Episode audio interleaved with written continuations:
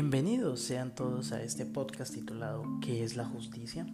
Primero que todo me gustaría presentarme. Mi nombre es Mauricio Villegas, tengo 21 años, soy bogotano, oficial de nuestro glorioso Ejército Nacional y actualmente me encuentro estudiando octavo semestre de Derecho en la Universidad ICESI. Como habrán visto en el título de este podcast, ¿qué es la justicia? Creo que muchos de ustedes tendrán un concepto previo de qué puede llamarse justicia bien sea por anécdotas personales o haber escuchado la definición de un tercero. Pues bien, este podcast estará basado en el texto ¿Qué es la justicia? de Hans Kelsen y a lo largo del podcast me basaré en seis criterios o ítems. Primero, el contexto. Hans Kelsen fue un pensador jurídico y político austriaco que nació en Praga el 11 de octubre de 1881 y falleció el 19 de abril de 1973 en Berkeley, California. Bueno, tras el desmembramiento del antiguo imperio austrohúngaro, al final de lo que fue la Primera Guerra Mundial, Kelsen, este autor, tomó parte activa en la organización institucional de Austria como uno de los principales redactores de la Constitución sancionada en 1920. Ahora bien, esta obra que se desarrolló después de la Segunda Guerra Mundial influyó mucho en la mentalidad de este autor por considerar que eh, en un escenario de posguerra pensó que durante la guerra las órdenes que implicaban aplastar o vulnerar aquellos derechos de los demás y traigo a colación el régimen alemán nazi, para esas personas dichas órdenes emitidas eran justas y acorde con una ley que las protegía. Entonces, con esto puede verse una relación estrecha en el contexto y este texto. Y también este texto puede eh, va dirigido especialmente a personas que bien pueden iniciar su carrera de derecho especialmente, pero incluso también puede estar ligado a ciudadanos comunes que deseen con no más ver el título pensar, bueno, este autor, ¿qué puede considerarse justicia? Bueno, pasando a un segundo punto que se llama la tesis. Primero, pues, valga la, necesidad de, mencionar qué es la tesis. la tesis es como la opinión o convicción que defiende este autor en un texto o en una determinada obra. Pues bueno, principalmente ya con esa pregunta del texto, ¿qué es la justicia? Entonces, actualmente, pleno siglo XXI, vale la pena anotar que no hay una definición definitiva. Entonces, no hay eh, como una sola palabra que nos llegue a esa definición y que no habrá otra. Pero pues se ha habido que se hace el máximo esfuerzo de formularla de una mejor forma estructurada y coherente con los aconteceres del día a día. Bueno, entonces este autor señala que la justicia es esencialmente una característica posible, mas no necesaria, del orden social. Es decir, que a pesar de que muchos se la justicia, no se puede como obligar, porque de tal forma eso se puede contrariar de lo que llegue a pensar una persona y considerando claramente que si a una persona le imponen hacer ciertas conductas y pues la persona no está de acuerdo, entonces para el sujeto activo, que es esa, que es esa autoridad que impone esa orden, puede considerarse justa, para la persona no. Entonces vemos ahí claramente esa contradicción y el fin de la justicia es que como tal eh, se vea de un mismo punto de vista para ambos ejes. Bueno, también segundo, como segundo punto de esta tesis, que la justicia constituye una virtud del individuo, pues un hombre puede considerarse justo cuando su obrar concuerda con el orden que considera justo. Y ahora, muchos se preguntarán, ¿qué es ese orden que se puede considerar justo? Bueno, es la sociedad, es la forma como influyen muchos factores como educación, entorno, costumbres, culturas, etcétera, que se puede considerar que ciertas conductas que hagan las personas se consideren justas. Mm, un, e, un ejemplo claro puede ser las, las reglas de tránsito. Se consideran justas porque como tal busca es salvaguardar la integridad de las personas.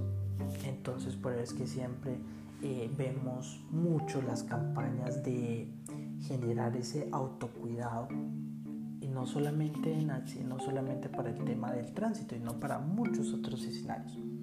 Y bueno, también hay que anotar especialmente que, se considera que no puede existir un orden justo que garantice a todos la felicidad. Ahora muchos preguntarán, pero ¿por qué?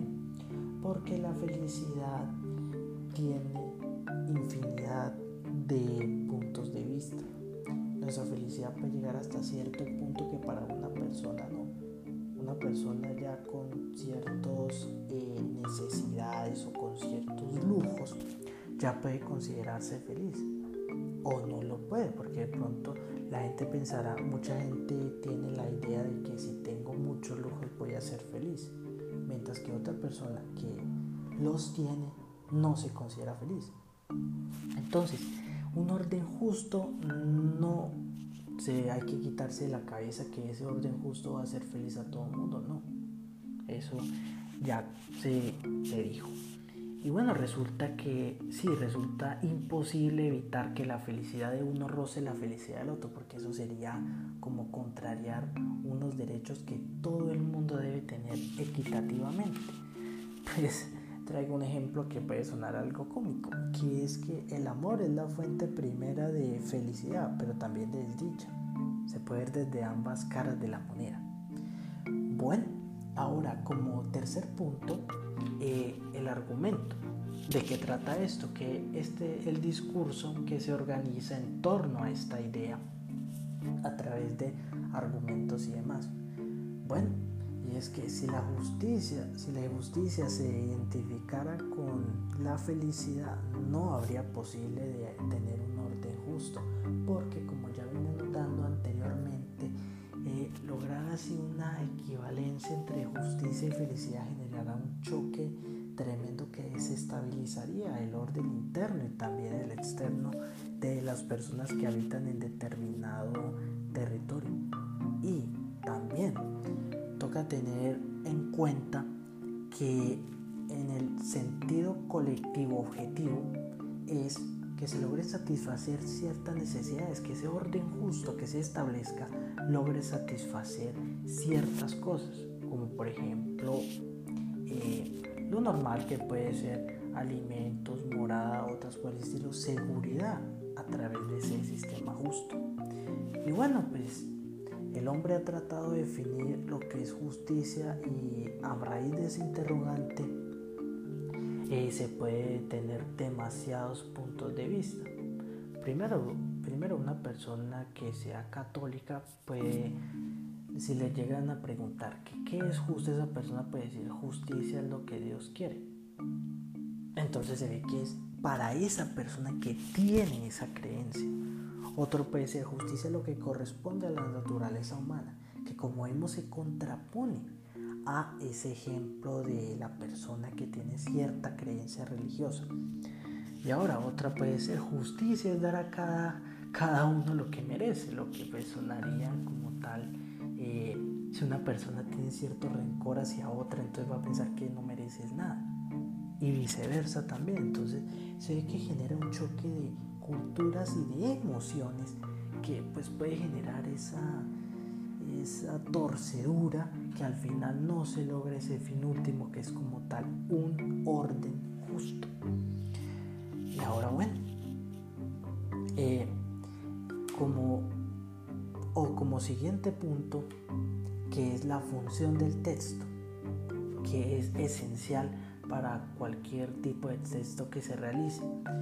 Bueno, eh, la idea con este texto que plantea Kelsen es que no, primero se desligue de la idea de que la, de que la justicia hará felices a todos.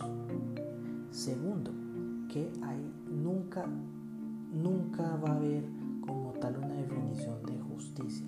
Pero ¿qué sí va a haber? Va a haber una definición, una definición lo más coherente y atractiva que se logre acercar más a su fin. Pero no es una definición absoluta que guía absolutamente todas las personas, de todas las culturas, lenguajes, costumbres, etcétera, que digan, ah, efectivamente, eso es eso es justicia, eso se puede considerar justicia. Mm, también el, la justicia es relativa y en ningún caso puede dirigirse en absoluto. Efectivamente, como mencioné al principio de esta charla, se menciona que eh, hay distintos, hubo, hubo, diferentes regímenes que a través de ello eh, se evidenció que como tal no se pudo considerar justo para los demás.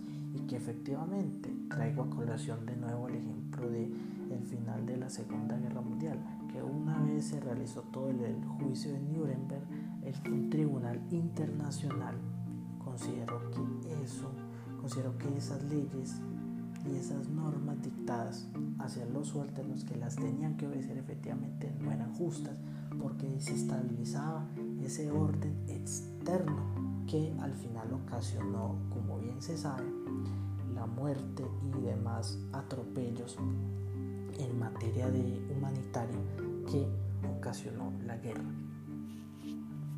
Entonces, con esto, entonces para ir cerrando, podemos ver como tal que las personas, por más de que, con, por más de que tengan su definición de justicia, cada uno desde su distinto punto de vista, tienen que acercarse lo más posiblemente a que efectivamente tiene que haber un orden justo, una ley, autoridades que enmarquen dentro del bienestar y seguridad ciudadano un entorno que se crea o se considere justo.